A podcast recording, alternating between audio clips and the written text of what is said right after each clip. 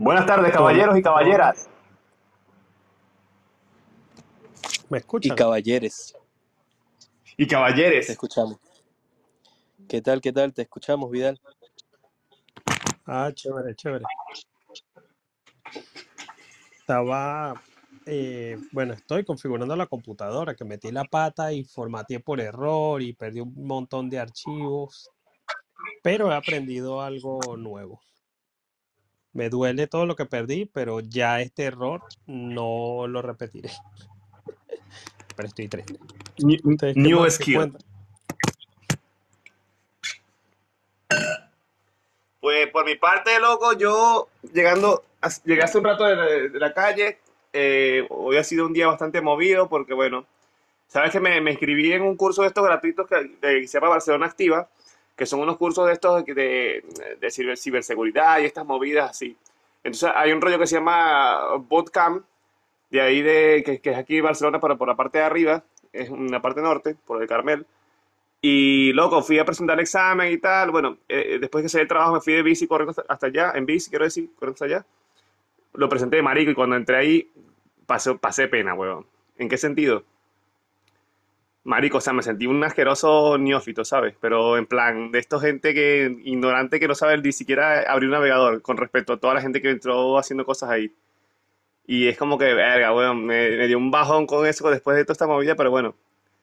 La, parte buena es que después de que salí de ahí me tocaba psicólogo y, bueno, ya, y de una vez ya ahí fue la consulta y, y todo bien. Y, y nada, ese ha sido mi día. Llegué hace un momento luego con mucha hambre porque he hecho, he hecho, no he parado de hacer bicicleta y justamente llegué y empezó a llover. Y haciéndome comidita porque bueno, estaré, estaré comiendo entre, entre tiempo porque estoy muerto de hambre. Vale, ¿y tú, Javier? Bueno, por aquí con algo de frío, eh, poco, ¿cómo se llama? Un poco full en el trabajo. Eh, he pasado todo el día, te envidio, Leonardo, estuviste haciendo bicicleta y estuviste en la calle. Eh, yo he pasado todo el día trabajando, aún no salgo, aquí son las 3 de la tarde. Eh, pero el resto todo bien. El fin de semana eh, estuvo movido, chamo. Me fui a una cuestión ahí, la experiencia Avengers de Marvel, y estuvo brutal. Y el domingo estuve, bueno, no sé si ustedes saben que a mí me gustan las motos, creo que sí, en algún momento lo, lo hemos conversado. Y estuve en una actividad de motos el domingo, de estas motitos tipo off, eh, off-road. Off-road. Mi inglés es súper mal. Súper. Off-road. Pero eso, eso. Y bien, chamo. Bien, bien, Fino, bien. weón. Ya Movido. va, y, Ayer, bueno, eh, ayer la locura, pero bien. No, que te iba a decir que, que eso que acabas de decir, de que me envidias y tal. O sea, aquí ya son las nueve, o sea, bueno, nueve de la noche España, ocho creo que Irlanda o, o diez. Y, y, o sea, que ya prácticamente mi día ha pasado. Tu día apenas va por, más o menos por la mitad. O sea, que no no me puedes envidiar porque después sales del trabajo. Yo estuve trabajando desde las nueve de la mañana hasta, las hasta, las, hasta las cinco de la tarde. Qué bueno. Oye, Vidal, ¿y tú qué tal? ¿Cómo estuviste tú? Eh, no, bueno, trabajando lo normal. ¿Y qué hicieron el fin de semana? ¿Qué hicieron? ¿Lograron hacer algo? Eh, el fin de semana yo, bueno, yo sí salí. Yo fui, eh, ¿qué fue que lo que hice yo el fin de semana? Ah, el viernes eh, me fui de fiestuki solo porque tenía ganas de bailar, un poco de techno. Eh, el sábado sí me quedé encerrado en casa porque estaba haciendo mis, mis tareas, mis- entre ellas la, la- la tarea que correspondía al programa, que bueno, que, que ya lo veremos para la próxima. Y el domingo que hice, el domingo, el domingo, el domingo que hice, eh, no, creo que el domingo sí, hice, hice algo, creo que fue a la playa. Sí, fui, a- fui a un- en plan a la, a la- ah, no, ya me acordé. El domingo hice una ruta con, con, con, con un amigo que tengo, que es mexicano. Nos fuimos en bicicleta, desde, eh, hicimos una ruta a un pueblo aquí cerca de Barcelona que se llama Camcentellas. Hicimos como 30 kilómetros de ida y 30 kilómetros de vuelta. Y después, bueno, nos, nos caímos a birra, y- así como, lo- como los, los carajos estos que hacen deporte de béisbol y tal, que se, que no, vamos a hacer deporte, entonces van a hacer deporte y tal, juegan béisbol y después, y después se emborrachan. Así me pasó a mí con el pana este. O sea, hicimos, hicimos un poco, como unos 60 kilómetros de, de, de bici y después nos matamos todo el ejercicio con, con alcohol. Pero bueno, todo guay, todo guay.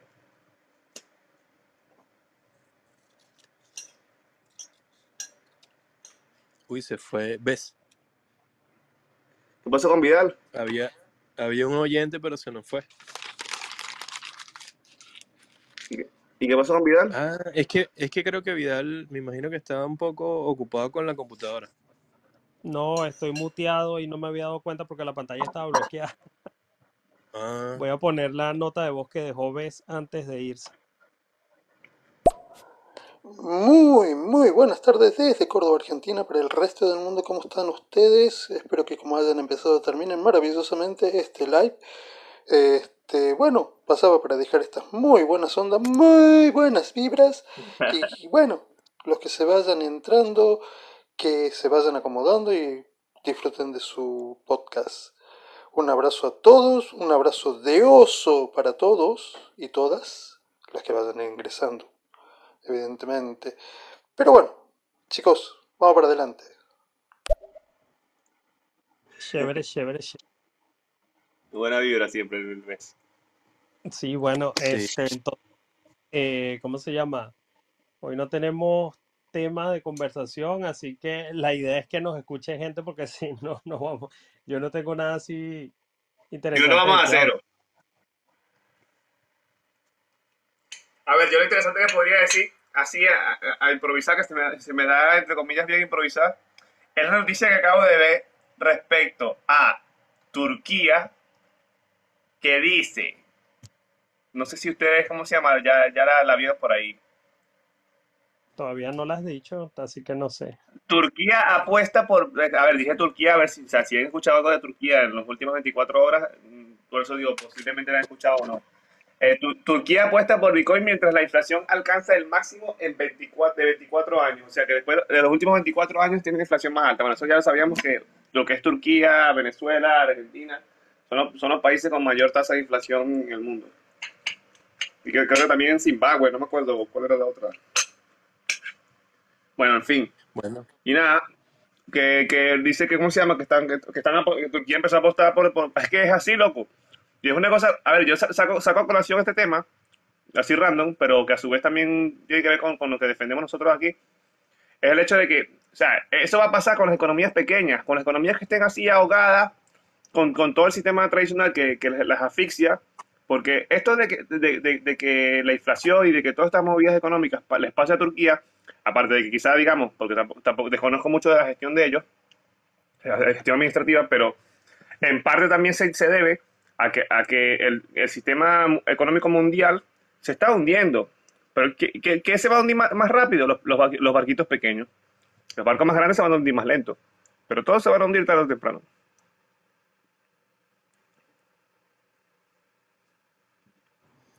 bueno, sabes que eh, ayer salió una noticia referente a la Argentina. Y es que, bueno, hay, hay cierta incertidumbre económica ya por temas políticos y sociales. Sí. Eh, no sé si Hola saben que Berenice, gracias por el follow. Bienvenida. Ah, tengo la pantalla apagada, un minutito.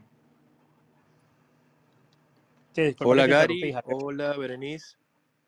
Disculpen. Ah, Gary también está. Qué raro que no me avisó de Gary. Sí. Bueno, em, lo que le les estaba comentando es que ayer salió una noticia sobre Argentina y es que gracias a la incertidumbre económica que hay eh, por temas políticos y sociales, no sé, eh, les decía que bueno, que renunció el, el ministro de Economía eh, y bueno, hubo como cierto, cierta movida de mata ahí aunque no fue parte del gobierno, pero bueno, renunció este, este ministro y chamo, subió la demanda de, de stablecoins y de, y de Bitcoin en Argentina. Obvio. Bueno, ellos usan más que todo el DAI, pero sí hubo una movidita ahí Entonces, nada. Y luego, habla- hablando de eso de los stablecoins, no sé si ustedes ha- han escuchado por ahí, eh, porque bueno, o han visto por ahí, porque creo que vi- la, vi hace, la vi hace un momento. Dice, la USDC de Circle va camino a destronar a Tether como la principal stablecoin de 2022. ¿Qué, qué, qué opinan ustedes de esa noticia? Bueno, a mí honestamente me da igual, pues, porque no uso ninguna de las dos. O sea, sé el enfoque, esto, pero ya va a destronar en qué sentido, en market cap. Eh, sí, en dominancia, digamos, en dominancia principalmente, que es lo que le interesa a las stablecoin dominar, ¿no? En la, la dominancia, porque ellas no, no, no oscilan, no, no tienen, digamos, la volatilidad que puede llegar a tener una, una criptomoneda Y normal. qué bruto. No, no, lo- lo- o sea, sí, sí, la pregunta fue tonta porque la otra opción era popularidad, pero claro, al ser un stablecoin, la popularidad se da es por el market cap también. Esto, Correcto. estoy revisándola aquí. Bueno, todavía le falta, pues. O sea, todavía le falta. Lo que A mí que esa- eh, ya va, lo que tiene la USDC es que es más estable que el Tether, eso sí. Bueno, Sí, eso te iba a decir. comillas, porque, porque, porque la gráfica anda medio rara, pero por lo menos ahorita vale 1, un dólar, mientras que Tether vale 0,999. Entonces. USDC es más estable. Ahora, también que- hay que ver la- las propuestas, porque por ejemplo, el Tether se ha dicho que no está totalmente respaldada y todo ese montón de cosas, mientras que el USDC, eh, los de Gemini, que creo que ellos son los que la crearon, o Circle, creo que dijiste tú, no recuerdo bien, eh, no, no recuerdo bien qué fue, pero el caso es Sí, que USDC, ellos, la, la, U- la USDC de Circle. es que no sé, porque la, hay una que también la crearon los de Gemini. Entonces no sé si es esa misma o si fue Gemini y Coño. luego porque porque yo recuerdo que Circle la compró alguien o algo así, no sé. Ya, de esta manera aquí estoy metiéndome en la página a ver, pero el caso es que eh, a diferencia de Tether que ha estado, sabes, la, la gente y la broma con lo de que está respaldada por por dólares verdaderos, que parece que en realidad no del todo. Entonces, en ese sentido el USDC parece o da la impresión de ser más seguro que el Tether, pero al final, como yo no uso nada de eso, no, no tengo idea. De hecho, fíjate Sí, estoy igual, pero- de que yo no sabía nada. Ya. De, parado a que no estaba colateralizado y yo no, el, el dólar de Terra es el dólar de Terra. y se fue para la tierra, ¿verdad? Ya. No, y lo que iba a decir yo es que, que la publicación fue hecha en Cointelegraph. O sea que probablemente sea, sea un poco más marketing que cualquier otra cosa. Porque ahí a veces montan unas cosas que dicen que no sé qué cosa, que, que Bitcoin se va a cero. Que, que no sé qué cosa, que, que eh, Ethereum podría, eh, como expertos opinan que Ethereum podría superar Bitcoin. O sea, cuando yo veo esa noticia digo, ¿de verdad? O sea, ¿esto es un canal de noticias o qué? ¿O es, es un canal de, de de mercadeo y marketing? No, sé, no, tío. pero me imagino que ellos lo están diciendo porque el US, aquí está, ya va, déjame que estoy poniendo que nada más me muestre la, las Sí. stablecoins. Eh, Tether está de tercera y USDC está de cuarta, mientras que el dólar de Binance está de sexta y el DAI está de decimoprimera. O sea, ellos se refieren a que me imagino que el, que el USDC ya subió, probablemente estaba de quinto y ahora está de cuarto. Ya, entonces de- en, en- en dominancia, pero, pero que también es muy subjetivo en el sentido de que, pues si ponemos por ejemplo el caso de Ripple, Ripple lo, lo veía todos como, oh, stablecoin Pero va a ser eh, la panacea. Perdón, está, está, no, pero, a ver, que lo sé, lo sé. Bueno, o el caso de Terra, por ejemplo. Pero, por, decir una moneda en general, antes de, o sea, aparte de las stablecoin. O sea, porque, porque tengo una posición en el CoinMarketCap de tal, del top 10, tampoco, tampoco eso le- te dice a ti de que va a ser la ganadora, ¿sabes? O sea, porque, No, es que porque la carrera uno... la No, pero es que tienes que tenerlo en cuenta de esta manera. Imagínate que, que Javier, tú y yo estamos compitiendo. Y somos tres, ¿verdad? Y yo voy de último.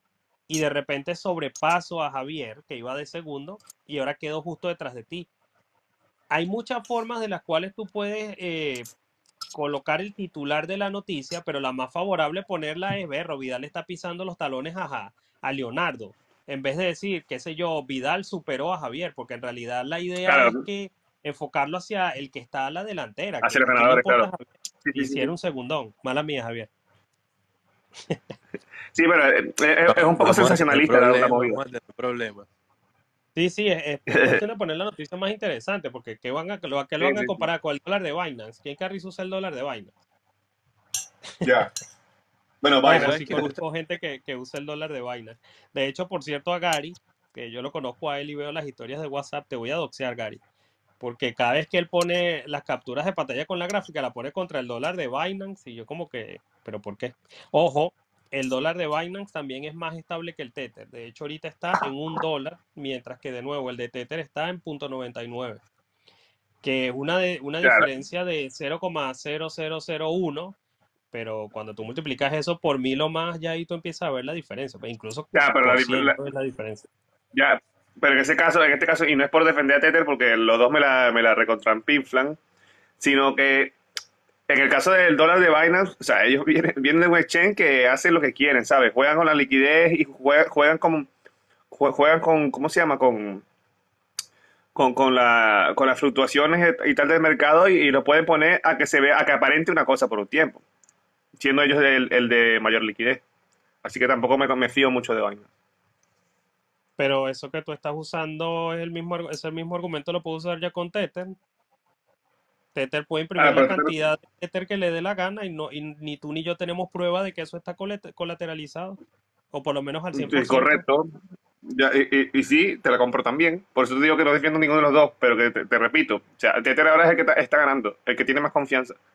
Eh, Binance no, y, y si me voy a poner por el, el do- por- si pongo a escoger dos tramposos, por lo menos escojo el tramposo que esté más arriba. LOL. Yo no. Porque probablemente es el que está robando más y por eso tiene tanto. En sí, yo no sé, yo no, bueno, ojo, hay que tener en cuenta que yo tengo la suerte de vivir en un país de primer mundo cuya moneda, a pesar de que está en devaluación, todavía hay como esa ilusión de que la gente cree que es una moneda fuerte. Pues no es como que, qué sé yo, en Venezuela que el, precio del dólar sube por segundo. Así que no tengo la necesidad de, tener dinero en stablecoin porque lo puedo tener directamente en euros. Pero si yo fuese a elegir, lamentablemente también me iría por Tether. No porque, no, sé- no simplemente porque es el que está de primero, sino porque a la hora de que yo quiera deshacerme de ese Tether, pero esa cosa está en todos lados. Todo el mundo acepta Tether, la mayoría de los servicios aceptan Tether y, Ya, ya. este, y lo aceptan en un montón de redes, que si en la de la de Ethereum, que lame- o sea, honestamente no sé quién lo va a hacer, pero por si acaso, en la de Tron y todo lo demás, mientras que por ejemplo el de Binance, déjame ver en qué redes está disponible, porque hasta donde sé solamente está disponible en la red de Binance, ¿me entiendes? Entonces Sí, no, no, te- te limita, Te- te te- limita. te- Tether la supo jugar bien, claro. Tether la supo jugar bien y, y se, y se ha ido. Bueno, es que tampoco. A ver, Tether tampoco tiene dos años aquí en, en la movida. O sea, creo que es uno de los primeros. Por eso también es que ha tenido. O sea, por eso es que también se ha mantenido, pues, y ha, ha sabido mantenerse arriba. Y ha sabido jugar no, sus y de hecho están buscando la, la forma de construir, te- de añadir Tether a Bitcoin, eh, basado en, en Lightning con, con una actualización que se llama RGB, una cosa que se llama RGB que no entiendo bien. Pero claro, eso va a tardar este, varios años pues, antes de que se haga. Oye, ya va, voy a buscar en Twitter. Aprovecho, por cierto, que no te dije. Eh, al chico, a los que nos están escuchando, hoy estamos de tertulia, no tenemos tema de qué hablar, no sé, la flojera, la ocupación, lo que sea, nos ganó. Eh, así que si alguno quiere entrar y participar, tiene preguntas, plante, planteamientos o lo que sea, es bienvenido. Deja una nota de voz y lo añadimos como co-host. Esto y, y eso, pues. Porque es que esta semana no, no vi nada. O sea, vi lo. Ah, bueno, ya va. Esta mañana vi algo que me dio risa y me hizo recordar algo que vi la semana pasada o la antepasada. Fíjense. Los de Solana van a lanzar un teléfono enfocado a la web 3. Déjame buscar aquí la noticia rapidito porque eso me dio, me dio tanta risa que hasta se me olvidó. ¿Qué es eso? Van a lanzar un teléfono Android enfocado en la web 3. ¿Cómo se nota que la gente no entiende lo que es la web 3? Pero peor aún, o bueno, no sé si decir peor, pues ya aquí estoy un poco sensacionalista. Pero hay una, hay una cuenta en Twitter que yo sigo que, se, que es donde veo cada vez que hay un robo de una DeFi, una de esas cosas, y publicaron que van a lanzar una consola también basada en Web3. O sea, chamo, ¿cómo se nota que la gente no tiene idea de lo que es la Web3? no sé qué opinan ustedes. Si, si ustedes. No, yo he visto, y, y, y, y no, es por, y no es por echarle, ¿sabes? No es por, por, eh, estar en plan de, de que esto o aquello, cada quien hace lo que quiere, pero he visto ya en diferentes oportunidades, cuando abro- he, he abierto estéreo, mm, charlas de la, de la web 3 y, y, ¿sabes? Y lo ponen ahí todo como, yo digo, oye, no, no sé, yo porque en ese momento no podía entrar, porque me hubiese, me hubiese gustado entrar para ver qué estu- estuviesen hablando. Pero creo que ya ese tema lo hemos hablado antes, que es la No, web pero en 3, este la web caso- 2 con... Disculpa, en este caso le- el enfoque lo quiero llevar específicamente hacia la consola y el teléfono, no al tema de la web 3 en general, pues, porque sería repetirnos. Sino que piensan ustedes de, de la consola, del móvil, ¿por qué no necesariamente un móvil web 3? O bueno, vamos a ponerlo así, pues, ¿por qué ustedes consideran que un móvil web 3 no es bueno o mejor que un móvil normal?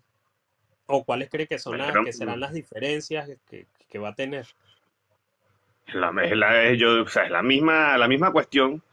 Como, es como que tú me- me- tengas un Android y de repente le, ay, una, una nueva, un nuevo paquete de actualización de Android. Tengo web 3. Ya está, ¿sabes? Ajá, Así lo veo ¿qué yo. sería web 3? ¿Qué sería meterle web 3 al, al teléfono desde tu perspectiva? Eh, bueno, usar usar la, la fulana, la fulana descentralización que, que brinda la blockchain, por ejemplo. Pero, Eh, pero, ¿cómo así? ¿Qué dices tú? Que te va a tener, que te voy una chuleta, No, pues. ¿Alguna aplicación de mensajería que funcione en la blockchain o algo así? probablemente, o cosas que ya existen, porque, por ejemplo, yo tengo mi móvil, ya yo tengo aplica- aplicaciones de mensajería que, que trabajan, que, trabajan con el mismo principio de, de- de descentralización. Yo no recuerdo, creo que me, me Vale, diste pero, tú una, pero una no la lleves, no la lleves hacia allá porque te estás volviendo, te estás alejando otra vez. Idea desde el punto de vista de la web 3. Claro, sabemos que existen aplicaciones web 2 que cumplen las mismas funciones Yo lo veo más 3. marketing. Vale, eh, repito, o sea, para, para ser más conciso, yo lo veo más marketing. Eso que te están, vendiendo la moto. O sea, están vendiendo la moto de que van, va a venir una nueva aplicación web 3, cuando ya eso existe, se puede, se puede implementar con los teléfonos que ya tienes ahora mismo. O sea, que, que saquen nuevos teléfonos eh, con, No, con pero el supuesto hay web 3. algo, hay algo que no estás viendo que, que es lo que es el verdadero problema de la web 3. Te doy una pista.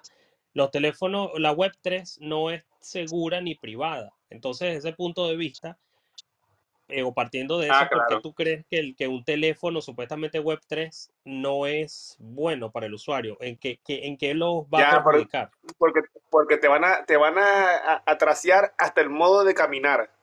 Por ejemplo. O sea, si ya lo hacen, si ya lo hacen ahora, con, con, con eso te van a- a- hasta, hasta cuando respire. ¿Cuántas respiraciones hizo te va a marcar el móvil? ¿Y O eso por qué? Eh, bueno, eh, técnicamente, técnicamente no sabría explicártelo, pero sé, sé que sé que la- la- las nuevas implementaciones que, se- que trabajan con, con la supuesta web 3 eh, se- no, es que no sé cómo explicarlo, no sé cómo explicarlo. Pero es como, es como el rollo, la, la misma rollo este de los nodos. O sea, que, cada uno es un nodo, que está descentralizado, que bla, bla, bla, y todos no, van a poder ver la información. eso. Fíjate, en la web 2, tu identidad está vinculada a un correo electrónico y una clave. ¿A qué están vinculados en la web 3? Hostia, está, está, está en la red. No. Eh, y tú, Javier, que hasta estás muteado, Rolo de Vivo. No, no, es que los estoy escuchando, o sea, simplemente porque, o sea, la web 3 para mí no ha sido nunca un tema como que interesante, entonces simplemente los estaba escuchando. Eh, sobre la web 3 sé muy poco, sé que No, los pero la protocolos de pregunta, seguridad son distintos. Ajá, dime, dime. la pregunta es la siguiente. En la web 2.0, y cualquiera de los, de los escuchas te invito a participar, vamos a, vamos a jugar las tareas de vida. Mira, en la web 2.0 tu identidad está vinculada a, a correos electrónicos y, y eh, ah, bueno, pensé en inglés, disculpen, a correos electrónicos y contraseñas, las cuales tú puedes desechar y, este, y volverte a crear otra. Pues yo me puedo crear N cantidad de cuentas diferentes servicios con, con una misma dirección de email y contraseña, pero también me puedo crear diferentes direcciones de email y contraseñas para crearme múltiples cuentas de diferentes servicios. Incluso hay servicios de redirec- redireccionamiento de email que me permiten, así por ejemplo, eh, generar un alias de correo electrónico aleatorio que yo puedo utilizar para cada servicio. Entonces, así por ejemplo, puedo poner una dirección totalmente random para Facebook, una para Twitter y todo lo demás, pero que esas, esas son simplemente es- direcciones de redireccionamiento con las cuales eh, los emails al final me llegan a mi misma ban- bandeja de entrada, pero Facebook no va a saber el email que yo estoy usando en Twitter ni viceversa. Claro, vas a tener un a perfil único. de... En Web3 creo que va, pasa eso, ¿no? Que vas a tener un perfil ya va, único que... ya va, déjame terminar. Eso, a pesar de que ahora se está, em- empe- o sea, se está dando la idea de que es obsoleto, eh, ocurre que con Web3 va a ser diferente. Ajá, ahora sí, a ver, Leonardo. Entonces, si en la web lo que... 2.0 tu identidad está vinculada a una a direcciones de correo electrónico y contraseñas, ¿a qué está vinculada o a qué estará vinculada o a qué está siendo vinculada con la web 3? A ver, ¿a, a qué exactamente? Pues, no lo sé, pero lo que sé es que va a ser un perfil único que no, que no se va a poder, o sea, no, no se va a poder cambiar y que va, y que, o sea, donde te muevas y lo que hagas va a quedar traz- trazado, o sea, va, va- va a estar todo traceable, trazable, quiero decir. Eh, ¿tú alguna vez has usado MetaMask? Sí, ¿Alguna vez has conectado MetaMask a alguna, alguna aplicación descentralizada? Bueno, descentralizada entre comillas. eh, eh, hace un tiempo, sí, sí, que, que- creo que sí, que, que te Vale. ma- marcaba un Cuando tú historial, te ¿no? conectas, cuando tú te conectas a una aplicación descentralizada, ¿qué le proporcionas tú a esa aplicación para que sepa que eres tú el que está iniciando sesión? Tu llave pública, ¿no? Eh, bueno, sí, la respuesta está buena. Eh, O sea, sí, en realidad le estás proporcionando la dirección de tu cuenta, pero ocurre que en la, en las, re- ¿cómo se llama? En las blockchain basadas en, en, en el mismo estándar de Ethereum, tanto la llave pública como la dirección son la misma cosa, pero, o sea, tú le das tu dirección. ¿Y qué ocurre? Lo, lo normal es que las personas que no sabemos mucho del mundo tengamos una sola cartera, porque para que tú, imagínate, hay gente con la que ya yo le he explicado la importancia de que, por ejemplo, que cuando tú compras Bitcoin, esto aplica a cualquier cosa, eh, y luego te pasas a la fase donde te quieres comprar una, una hardware wallet, que yo les explico que, bueno, vas a tener la hardware wallet, pero tú además de la hardware wallet necesitas al menos otra cartera, que sea una cartera intermediaria. De manera que no es que cuando alguien, un amigo tuyo te va a pagar, perdón, tú le das la dirección de la hardware wallet porque LOL le está quitando el, anonimato. La idea es que solamente tú te pases dinero a la hardware wallet, ya que esta es lo mismo o el equivalente a tener tipo una caja fuerte. Y así como tú no vas a dejar que cualquiera sepa que tú tienes una caja fuerte, ¿sabes? Porque una vez tú le das la dirección, ya se pueden ver la- las transacciones de, de dicha, asociadas a dicha dirección. Entonces, con la web 3.0, imagínate que llega una persona y se compra ese celular, va a tener esa única cartera, si es un ciudadano promedio, eh, y no va a tener nada de privacidad, porque ¿qué ocurre? Aunque yo utilice la misma dirección de correo electrónico para Facebook, eh, Twitter y lo que sea, esas son empresas que se hacen competencia entre ellas, y si Facebook quiere saber de mí lo que sabe Twitter, Twitter le va a quitar dinero, entonces por lo menos ahí hay un filtro. Mientras que en la web 3.0 todo eso es público. Entonces, eh, qué sé yo, imagínate que para iniciar sesión en Facebook yo nada más utilice mi cartera de, de ah, vamos a ponerle Ethereum, a falta de una mejor. Eso ya queda registrado y ya automáticamente todo el mundo va a saber lo, lo- lo- eh, hasta cierto punto, claro, porque tampoco es que todo se va a escribir en la blockchain, lo que estoy haciendo yo en Facebook. Y eso atenta contra, de, de cierta manera contra mi privacidad. ¿O qué tal si hay servicios que son competencia? Entonces, por ejemplo, vamos a perder que yo creo mi propia red social, Leonardo crea la suya y Javier crea la suya. Y en algún momento yo me peleo con Leonardo y Javier y pongo en las reglas de mis redes que si alguien alguna vez tuiteó, interactuó, lo que sea, en la red social de Leonardo o Javier, no tiene permitido en la mía.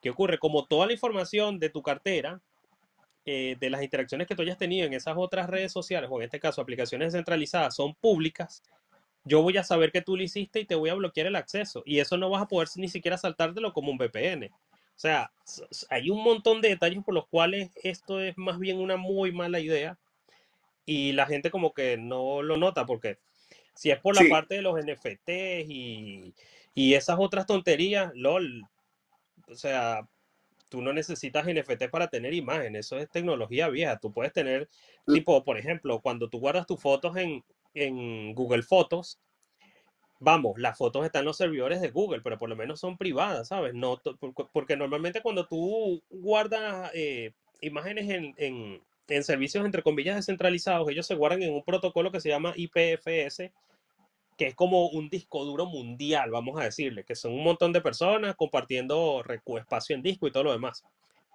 Esa información es pública. Probablemente la gente no va a saber de quién son esos archivos, pero el que sabe cómo buscarlos los puede revisar, ¿sabes? Y bueno, en este caso está bien, vamos a decir que Google escanea las fotos, pero por lo menos lo está haciendo Google nada más, no Facebook ni otro servicio, mientras que en eso lo está haciendo todo el mundo. Eh, voy a poner la- las noticas de Pastor Alex y Berenice, eh, o a menos que alguno quiera decir algo antes. Yo solamente quería decir que la tendencia es que vamos a un sistema orwelliano y que el gran hermano ya existe. No, yo creo que vamos a un sistema orwelliano 3.0, porque ya estamos en uno, solo que está leveleando. ¿Tú, tú qué dices, Javier? No, no, no. Yo me abstengo el voto. Es que, ver, voy a poner la nota, ¿vale? ¿Qué opinan del próximo celular del nuevo orden mundial, el Tesla PI? Tesla PI, déjame buscarlo. Pero creo que eso era un fake, una noticia. Hostia, es que la- ya, ya cuando Lo empezó la pregunta, cuando empezó la pregunta que dijo "Nue- nuevo orden mundial y Tesla TPI, yo dije, hostia, no, no opino, pero no, pero bueno. No, esa noticia creo que era falsa. No, sí, bicho, eso lo debunquearon hace años. Eso fue, caramba, en 2020 salió Elon Musk diciendo que, que no, que no tenían en mente ni celulares ni relojes. Eh, voy con la nota No, yo por eso. Ah, disculpa. no, dale, dale. Eh, di- dime, Leonardo. No, no, dale, dale, tranquilo, dale. Ah, bueno, voy con la notica de Berenice. ¿Y cuántos años tienen o qué equipo de fútbol les gusta o qué? Bueno, de años, yo tengo los necesarios, pero creo que todavía me faltan algunos cuanticos. Vamos a ver si los termo- termino de reunir. Mi equipo favorito de fútbol es el que nunca veo porque no soy fan del fútbol. Sí, eh, en mi caso, bueno, en, en mi caso yo tengo, yo, yo, yo sí no tengo miedo de decir eh, libremente mi edad. Soy un hombre de yo no 36 dije, yo no años. estoy, yo no negué mi edad por miedo. ¿Recuerdas cómo tú me dijiste que te llamara de cierta manera y no era por miedo, sino por otra cosa? Vale, pero yo sí lo digo, 36 años. Tengo 36 años, eh, soy venezolano, vivo en España y no me gusta el fútbol. Yo soy del Real Guarenas. Eres feo, Javier, ¿vale? Qué guay. Ese equipo de fútbol, oh, tremendo equipo de fútbol, se los recomiendo, tienen que verlo. Y tengo 27 años y soy el más guapo de esta. Hostia. Bueno, si Javier va a decir que tiene 27, entonces yo tengo 22 mínimo, una cosa así.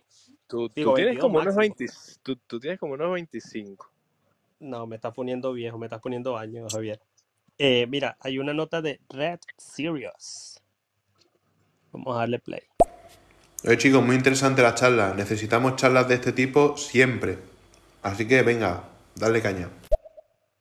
Muchas gracias, Red Serious. Gracias, Red Sirius. mi, mi inglés está del orto, loco. Hoy tuve, por cierto, un meeting con mi jefe, que es el que hacemos cada tres meses, porque no sé, estas empresas aquí hacen meeting con los trabajadores cada tres meses. Chamo, qué vergüenza lo mal que estoy hablando inglés. O sea, qué mal me ha hecho esto de trabajar desde casa, porque como ya no interactúo con nadie, solamente escribiendo, estoy retrocediendo como no tienen una idea en la pronunciación del idioma, ¿vale? Pero en fin. Ya, ya, ya. Eh, cerrado este paréntesis, eh, eh, la- el otro contenido, bueno, lo otro relacionado así con los NFT, eh, pero con la web 3.0 era la consola, que en este caso, bueno, ya hablé de por qué, o alguna de las, de las características, o lo que yo pienso de por qué un teléfono web 3.0 eh, no funciona. ¡Ay, chamo! Mira, lo que les dije, fíjense, hay una cuenta en Twitter que yo sigo de una chica que ya da consejos muy buenos Pero como todo influencer está en esa parte de buscar de crear una comunidad y tener su propio culto y esas cosas, porque al final eso es lo que da dinero y todos están es por dinero. El caso es que eh, en Venezuela parece que OpenSea está empezando a eh, bloquear o suspender, bueno, no pueden suspenderlo, pero creo que sí bloquearles el acceso. O sea, pueden suspenderle el acceso a las páginas, ¿sabes? No vas a poder usar más nunca OpenSea, pero vamos, tus NFTs están en tu cartera, así que tú lo único que tienes que hacer es irte a otro servicio y ponerlos en venta ahí. El caso es que eso, eh, en Venezuela, como tiene el- el- las sanciones económicas con Estados Unidos y todo lo demás, ya, ya hay varios servicios que están poniendo mano dura, eh, lo cual en parte me parece chimbo, pero lo otro es como, bueno, más bien habían tardado. Y el caso es que eh, están bloqueando las cuentas que se descubran que están accediendo a través de una VPN. Entonces, eh, la muchacha de la cuenta publica que pone un tweet diciendo algo como necesitamos aplicaciones que verdaderamente sean descentralizadas en la web 3.0. Esto a mí me pareció un poco paradójico y contradictorio porque si la web 3.0 significa así de nacimiento descentralización, entonces como alguien que aboga por la descentralización de la web 3.0 diga que se necesitan construir verdaderamente aplicaciones descentralizadas, porque esto quiere decir que no existen. Y esa es la cosa con la web 3.0, que es peor que la, que la 2.0. Lástima que la mayoría de los videos informativos están en inglés. Porque es que hay tantas cosas que, la, que vamos a perder con la web 3.0, porque además de todo, fíjate, por lo menos en la web 2.0 uno paga con sus datos, ¿sabes? Porque Facebook es gratis porque Facebook se alimenta de ti. Google es gratis por el mismo motivo. Pero en la web 3.0 vas a tener que pagar por los servicios más las comisiones de cada cosa que tú hagas con tu cartera, así sea una tontería. Y de nuevo, vamos a suponer que alguien te, te suspende la, la cartera. Vamos a ponerte que en el Facebook 3.0, por alguna razón, Facebook te suspenda la cuenta. Esto. Coño, entonces que vas a tener que crearte otra cartera, volver a meterle dinero y un montón de cosas más. Uy, mira, tenemos a alguien que quiere ser co-host. Eh, Infinito, eh, ¿qué hacemos, Leonardo, Javier? ¿Lo mando o le pedimos alguna prueba de prueba de Bueno, que, que primer- que primero, que, primero, que, pri- que primero identifíquese, señor Infinito. Antes de entrar tiene que identificarse. No, no tanto identificarse porque aquí yo, yo soy, yo abogo por la, por las, por el pseudonimato. O sea, ya yo sé que tú eres infinito ver, para mí es más que suficiente. exacto, Pero sí, exacto. pero, pero sí quisiera un poco de prueba de trabajo porque eh, nosotros somos bitcoiners y yo, por ejemplo, en lo personal, creo en la prueba de trabajo. Tal vez sea porque del país donde vengo uno tiene que hacerse mala vida trabajando si quiere conseguir algo. Ah, mira, se fue. Pero en fin, manda una nota de voz, no sé, diciendo por qué quieres participar y, y si logras persuadirme, pasa, chavo. Si es que está todavía. Voy a poner la nota que mandó Gary. Buenas tardes, saludos. ¿Qué opinan sobre las predicciones de Warren Buffett en relación al Bitcoin? Por cierto, eh, Vidal es del New Team de Oliver Atom. Ese es su equipo favorito de fútbol. Ah, Oye, de Ya, eso ya, creo ya, ya. que de eso creo que sería Leonardo que va a hablar de Warren Buffett. Pues yo no sigo, yo no sigo noticias de mercados tradicionales ni nada. No sé A tú. ver, que yo, sé que yo, le- yo te puedo decir de, de Wa- de Warren Buffett, bueno, que es un anti- anti-Bitcoin anti total. Esto es lo que te puedo decir. Y honestamente no escuché eso que, que, que, que- que estás comentando. O sea, no, no estoy metido ahora, o sea, esta semana no, no, no he estado viendo noticias sobre eso. Pero, que, que, que, que- que- o sea, exactamente ya, que ya que no, no, no, me, no, no lo, no lo retuve. Exactamente qué preguntó sobre Warren, Warren Buffett. ¿Qué, qué opinábamos sobre lo que dijo sobre Bitcoin? La cosa es que yo no sé qué dijo. Pues, pa- o sea, en mi mente está Bueno, seguro no, que, bueno, no sé, que es dijo que, que a ver, Bitcoin no vale última, nada. Ya, es que últimamente no sé qué dijo, honestamente, pero yo sé que él, él- él siempre se la pasa hablando de Bitcoin y diciendo que, que, que su valor, va- su, su valor, su valor es, es- es cero. O sea, que como que el Bitcoin va a terminar lleg- llegando a su valor real, que es cero. Fue lo último que había escuchado que dijo. Así que él no, él no cree en el Bitcoin. Él fue el de, de los que invirtió, ju- invirtió en, en la, en, ¿cómo se llama? En las acciones de las aerolíneas justamente cuando empezó el COVID, pensando que, ay, están baratas, compren acciones de aerolíneas y toma ya. Pe- perdió miles de millones, ¿eh? Entonces, No, pero ya eh, va. que con... Si no vendes no es pérdida. Eventualmente los vuelos Pues, se van a restablecer. No, pero terminó, terminó vendiendo en pérdida, porque al final Ah, muchos quebraron. ah, joder, ahí sí. ¿sabes?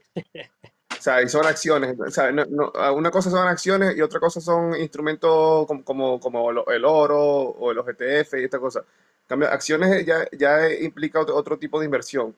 Y, y si puedes, si no vendes nunca, pero la empresa se va, se va a quiebra, te jodes igual. ¿Sabes? Te, te, te pierdes Claro, todo. claro. Entonces, eh, a eso le pasó a a Warren Buffett. Entonces, ese tío que sí, que, que le ha ido bien en los mercados tradicionales, que ha sido muy máquina y tal, que en las inversiones y tal, pero esto ya se le quedó, esto se le quedó muy grande. Y como él, muchos otros dinosaurios que, que siguen pensando que Bitcoin no, no, no va, no va a llegar más. Entonces, mira, que, que, que siga hablando lo que quiera. Yo lo que, lo que- yo confirme con mi convicción. Sí, o sea, no tengo nada. ¿Tú, Javier?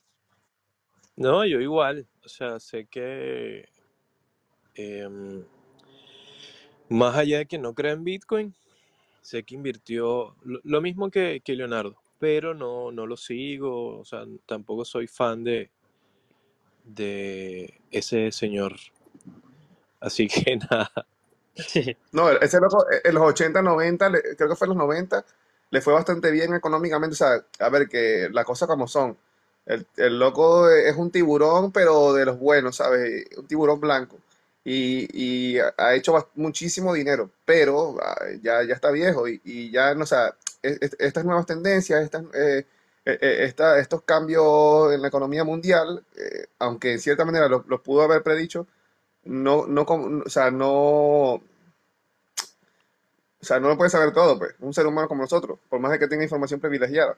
Y el Bitcoin no lo controla nadie. Entonces, el Bitcoin va, va creciendo de manera orgánica. Y eso es lo que muchos temen. Él no cree en eso porque no lo entiende. Es lo que yo pienso. Bueno, ya va. La cantidad de Bitcoin que se extrae y todo lo demás sí es de, manera orgánica, pero la, eh, la subida del precio no necesariamente, porque la manipulación del mercado existe y afecta a todo, sea Bitcoin o no. Mira tú lo que ocurrió el año pasado, que el Bitcoin se montó en 60 y pico mil porque la gente andaba vuelta loca y luego cayó otra vez. Eso fue manipulación. Eh, bueno, yo me- pero, pero sigue siendo orgánico en el sentido, porque, a ver, es- son ciclos que puede tener Bitcoin. Bitcoin tiene sus ciclos, digamos, especulativos y sus ciclos, digamos, bajistas. Ahora mismo estamos en un ciclo bajista del Bitcoin, que estamos ya a, a- a- mitad de, después, o sea, a mitad de ciclo después del halving. Pero te apuesto que, que es muy probable que el próximo, después del próximo halving vuelva a haber otro, otro, otro ciclo bastante alcista. O quizá antes, por porque la, la- la inflación desmedida que se viene en estos años venideros, quizá an- antes del próximo halving, quizás se, se, empiecen a, a decantar todo, todo el dinero, se empieza a decantar en, en- estos instrumentos de- de reserva de valor, entre ellos Bitcoin. Claro, pero en ese caso lo del, una cosa son los ciclos y otra es el, el crecimiento orgánico. Sí, el- está bien que cierta parte del crecimiento que tuvo Bitcoin durante este tiempo sea orgánica, pero no toda, pues eso es lo que quiero decir. Y, eh, y algo que se vio con las noticias, que todo el mundo andaba vuelto loco, incluido yo. Si revisan los programas de diciembre del año pasado, estamos Javier y yo diciendo que Bitcoin sí iba a Ya, ser a corto plazo sí. No es orgánico ni a corto, a, a- corto plazo, loco, porque lo estás viendo desde un punto de vista Es cortoplacista. Yo, yo, No, pero a, ojo, cortoplacista no, sí. no, eso no, no importa que si es a cortoplacista o largoplacista. La palabra clave es que no todo el tiempo el crecimiento es orgánico. Que sí, parte de Vale, su vale, no crecimiento todo es el tiempo el crecimiento pero, orgánico. pero, pero no todo, pues. Voy a poner la nota A nivel general, yo-. Ah, dime. no, lo que iba a decir que era que a nivel general, pues, a nivel general es Sí, sí, sí. orgánico, respeto. No, eso sí, eso sí hay que tener en cuenta. Si revisan la gráfica de Bitcoin, siempre crece. Eh, que es lo que yo le digo a los amigos míos. El, hoy, mañana el Bitcoin se puede montar en 10 millones y otra vez vuelve a caer a, a 20 mil y no pasó nada, porque el, e- es, eh, ahí sí entra lo que tuviste lo de cortoplacista. La idea de Bitcoin es ir viendo su crecimiento desde, que, desde su incepción y ha sido un crecimiento Claro. orgánico. Que claro, si te pones en líneas cortas vas a ver a 69 mil y luego cayó a 19 mil y es como, ver, ¿qué pasó acá? Sí, a eso me No, eso- refería yo con los ciclos, a eso me refería yo con los ciclos de cuatro años. Lo que pasa es que me, me explico como, como, como el- el- la posadera. O sea, quiero decir, es que eh, a- a- a- el Bitcoin tiene ciclos y que dentro de esos ciclos, a pesar de que baja, sube, baja, sube, siempre termina más alto que lo anterior. Sí. Este, bueno, ahora sí voy a ponerle infinito, que yo creo que ya mandó su prueba de trabajo. Hola, gracias, pero no, no quiero subir, ha sido por error, le he dado sin querer. Ay, joder. bueno. Bueno, no pasa nada, ya, infinito. ya con, Al con infinito tono me había convencido. Esto, ¿qué otra noticia sí o qué cosa? Ah, bueno, Oye, el señor Polla, el señor, el señor- ya va, perdón, perdón, perdón, perdón, Vidal, que te interrumpa. El, el señor Polla sabe que tiene rato escuchándonos por allí, eh, no, no nos ha dicho, no nos ha dicho nada de, de- de cuántos, ha cuántos Bitcoin ha vendido o ha comprado. Eh, qué raro, ¿no?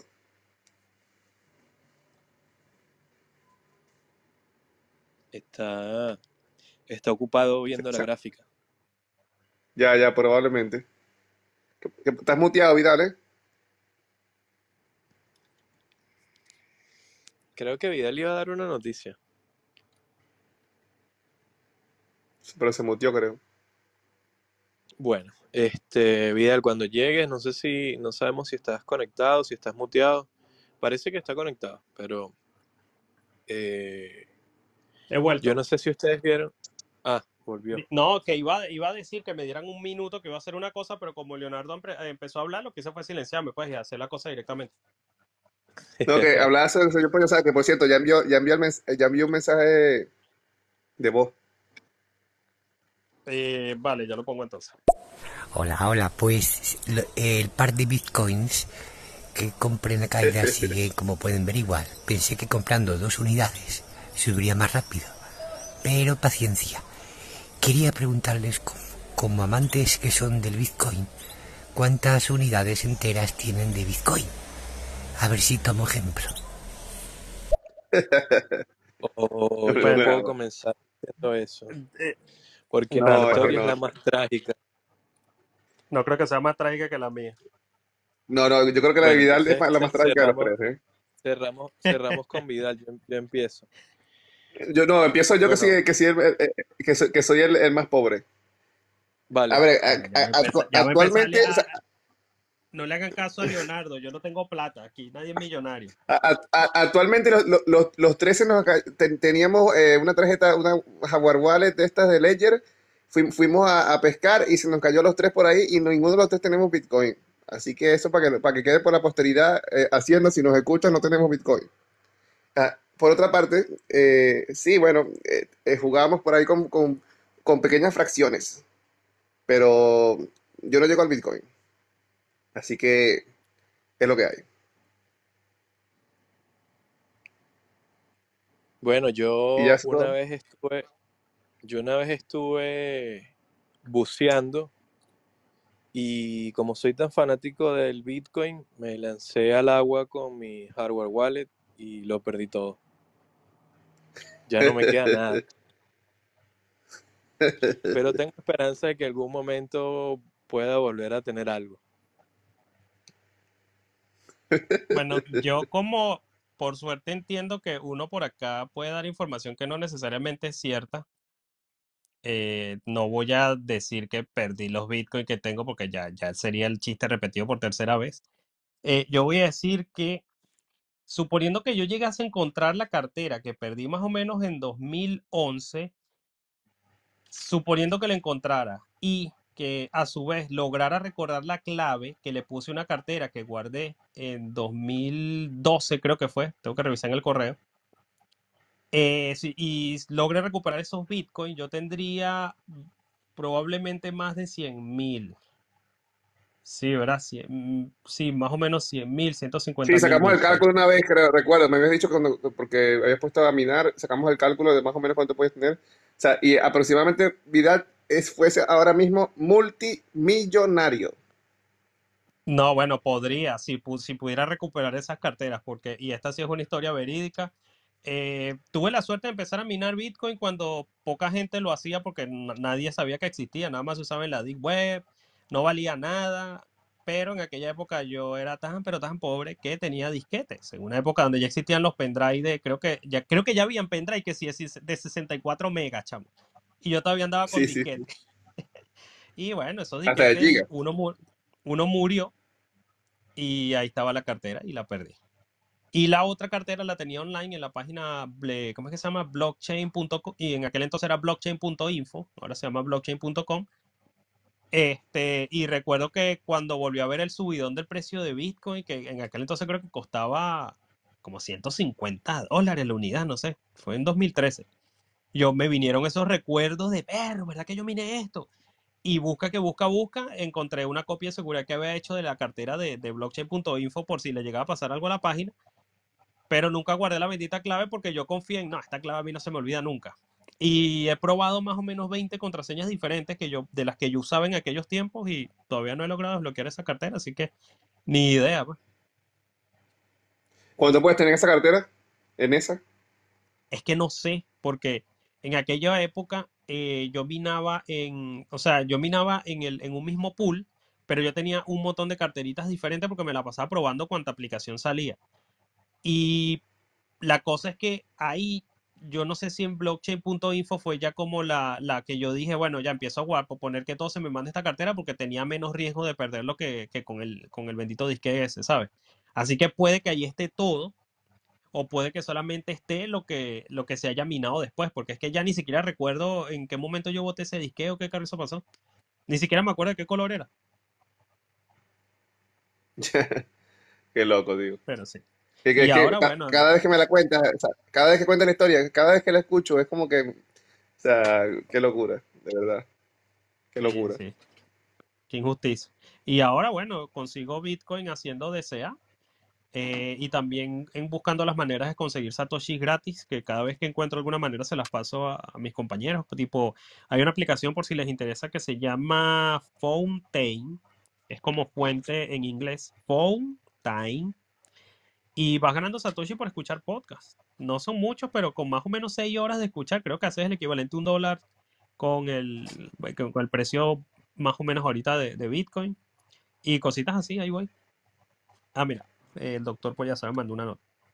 Ay, pues son historias maravillosas. Eh, pioneros de los Bitcoin que en su momento tu- tuvieron muchos, eh, pero que luego olvidaron que los tenían. Y lo peor de todo es que luego recordaron que había que recuperarlos como, como el señor ese que sale en las noticias. O el chico Sí. ese que compró las pizzas. Eso debe sentirse orgulloso. Digamos que es millonario virtual, que viene a ser lo mismo. No, pero por Ya, lo ya. menos el que, el que se compró las pizzas le dio uso. Y el del disco duro, el Claro. tipo que, que botó el disco duro, por lo menos puede encontrar el disco duro porque según él sabe dónde Está buscando está. los vertederos, ¿no? No, ajá, están los vertederos de la India buscando todavía, tío. Eso fue una locura. Yo vi esa noticia. Y, y que, y que- y yo, yo hay empresas invirti- invirtiendo dinero en la búsqueda de ese disco duro que si lo encuentras son miles de millones, ¿eh? Sí, yo a veces pienso, oye, si le pago a alguien para que me rompa la seguridad de la cartera, a ver cuántos fondos tengo ahí. Pero entonces digo, ¿y, y si esa cartera está vacía? Y entonces no sé, pues. Igual yo la tengo más que todo de recuerdo, como un recordatorio de que estuve en el lugar correcto, en el momento correcto, pero no sabía nada, pues. Así que ahí está. No hagan eso, mis niños. Pues Cuiden sus llaves privadas, cuiden sus palabras de recuperación, eh, procuren eh, escribirlas no en una computadora. Si van a usar, si las van a guardar en un móvil Android, utilicen el teclado que viene por defecto, no utilicen teclados de terceros que ustedes no saben qué registro están guardando. En el caso de iPhone, bueno, por suerte Apple es mucho más quisquillosa con eso y, es- hay menos probabilidades de que un agente tercero eh, se los quite, pues tenga acceso a sus llaves, exceptuando Apple, así que tampoco confíen en ellos, ni siquiera le tomen una foto porque ahora los iPhone vienen con reconocimiento de texto, eh, sino que, ah bueno, y si lo van a escribir, no lo escriban directamente en el tipo blog de notas del teléfono, sino que usen aplicaciones que están hechas para, qué sé yo, guardar datos encriptados como gestores de contraseñas o algo así. De hecho, hay, hay varias técnicas para hacer eso. Por ejemplo, yo ahora utilizo Fixed Flow eh, no, porque primero me ahorro comisiones al, al retirar de Binance y segundo porque al ser ellos un servicio de, como quien dice, un pool con custodia, los satoshis que al final van a llegar a, a mi hardware wallet no son los mismos que salieron de Binance, entonces eso le complica un poquito el, el Chainalysis. Eh, y esos son consejos, pues no manden nunca de un exchange directamente a la hardware wallet porque están, están rompiendo lo que se supone que, que, que es la parte de la, de la privacidad. Eh, voy a poner otra nota que dejó el doctor. Pues yo como tengo mala memoria, he pensado que nada de wallets, porque yo solo lo tengo en Binance y muchas veces cuando entro a Binance se me ha olvidado la clave que tengo de login para entrar en Binance. Incluso le he apuntado en varios papeles, pero no encuentro los papeles. Así que yo de momento confío en eso de Binance mientras, mientras pueda yo recordar la clave de acceso de login. Eh, no, doctor, pero es que estamos, por suerte estamos en el futuro. O sea, estamos en el siglo XXI. Pues ya por suerte tenemos teléfonos que son inteligentes y que la gente cambia de teléfono cada año, pero nunca lo explotan como es. De nuevo, hay aplicaciones que son gestores de contraseñas, donde usted puede guardar sus contraseñas y cualquier información eh, que usted considere pertinente. Y vamos, lo único es que se memoriza la contraseña del gestor de contraseñas y ya. Por ejemplo, yo tengo, mira, si yo me voy ahorita a mi gestor de contraseñas, yo estoy registrado en más de 900 páginas y todas y cada una tiene una contraseña diferente de 64 caracteres, salvo los servicios que no soportan tal longitud, pues. Y yo lo único que tengo que recordar es la contraseña del gestor de contraseñas. Esto, eh, de nuevo, claro, ahí sí ya para una cantidad grande no se recomienda que sí, que guarde la- las palabras de recuperación, pero de, de nuevo para recordar por lo menos la contraseña de Binance, la puede escribir ahí en ese gestor de contraseña y eso le ayuda con su seguridad porque el mismo programa puede generar una contraseña más o menos pseudo aleatoria, que es probablemente más segura que, la- que el algoritmo que uno utiliza para crear contraseñas, que es que sí, nombre de un familiar, fecha de nacimiento o algo así, que eso se súper ya, fácil ya. con ingeniería social. Y lo otro, de verdad, pues ya saben, no confíes en Binance. Binance no es un banco. Binance no es un banco. Yo, Y ya está. eh, yo quiero darle un consejo. Yo quiero darle un consejo y esto sí lo puede tomar como consejo de inversión. Eh, yo le voy a pasar en privado a mi wallet de Binance y yo le administro sus fondos. Mentira, mentira. Mentira, doctor. Ay. Claro, también depende de lo que quieras hacer, pues, porque si los tienes en Binance es porque no los tienes para ahorrar, sino para eventualmente venderlos. ¿Sabes? Como cuando Sí, para, para- tú para invertir. compras algo y no te lo llevas a tu casa, sino que lo dejas en un depósito. Es porque no lo quieres tener contigo porque eventualmente te vas a deshacer de él.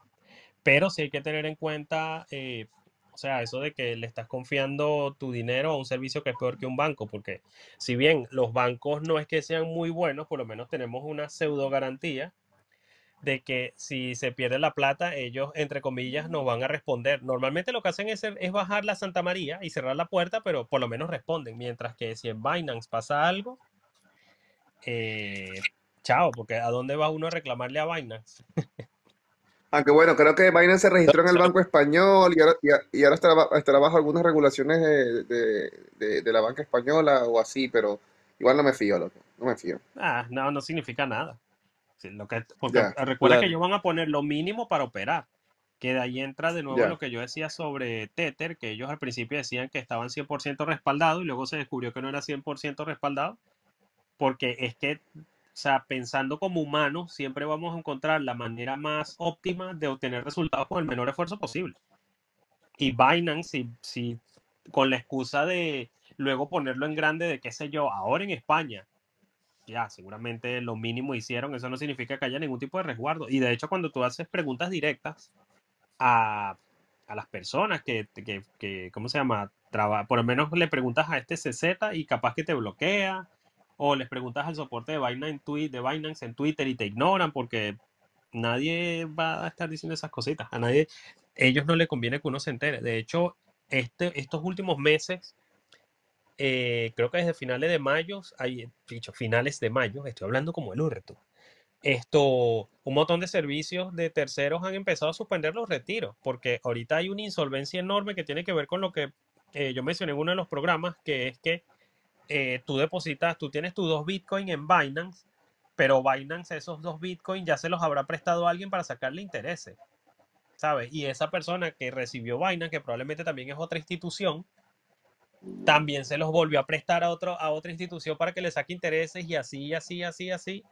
Y por ejemplo, con el caso de Terra Luna, eso rompió un montón de servicios porque estaban en dependencia y ninguno podía pagarle al otro. Es como lo de la bendita deuda que hay aquí con la Unión Europea, que la otra vez había un rollo que Italia le debía a España, entonces creo que Alemania le está cobrando a España y España le está cobrando a Italia, pero Italia le, debe- le prestó plata a Irlanda, entonces Irlanda le prestó plata a Suecia y era como eso.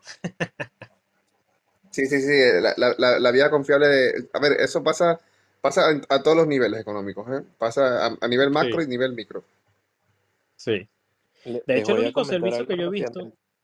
Ay, disculpa, dale, Javier. no, perdón, perdón, continúa, continúa. Que es algo que tiene que ver con eh, transferencia de fondos y con terceros, pero es algo rapidito, así que disculpa que te interrumpí. Termina y después No, dale, porque yo iba a hacer un cambio de tema. Ah, ya.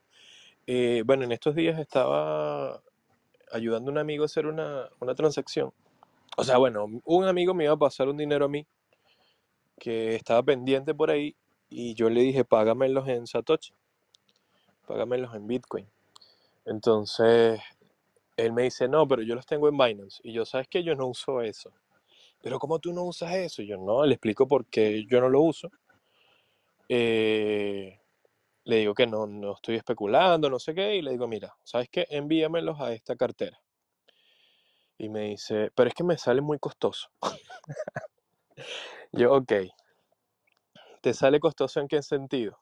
No, que me cobran tanto. Yo, bueno, porque estás usando un servicio y ellos necesitan generar plata, o sea, te está cobrando porque, no, yo no sabía que cobraba tanto, no sé qué, bla, bla, bla. Le explico, ¿sabes qué? Pásamelo por, por Fixed Float.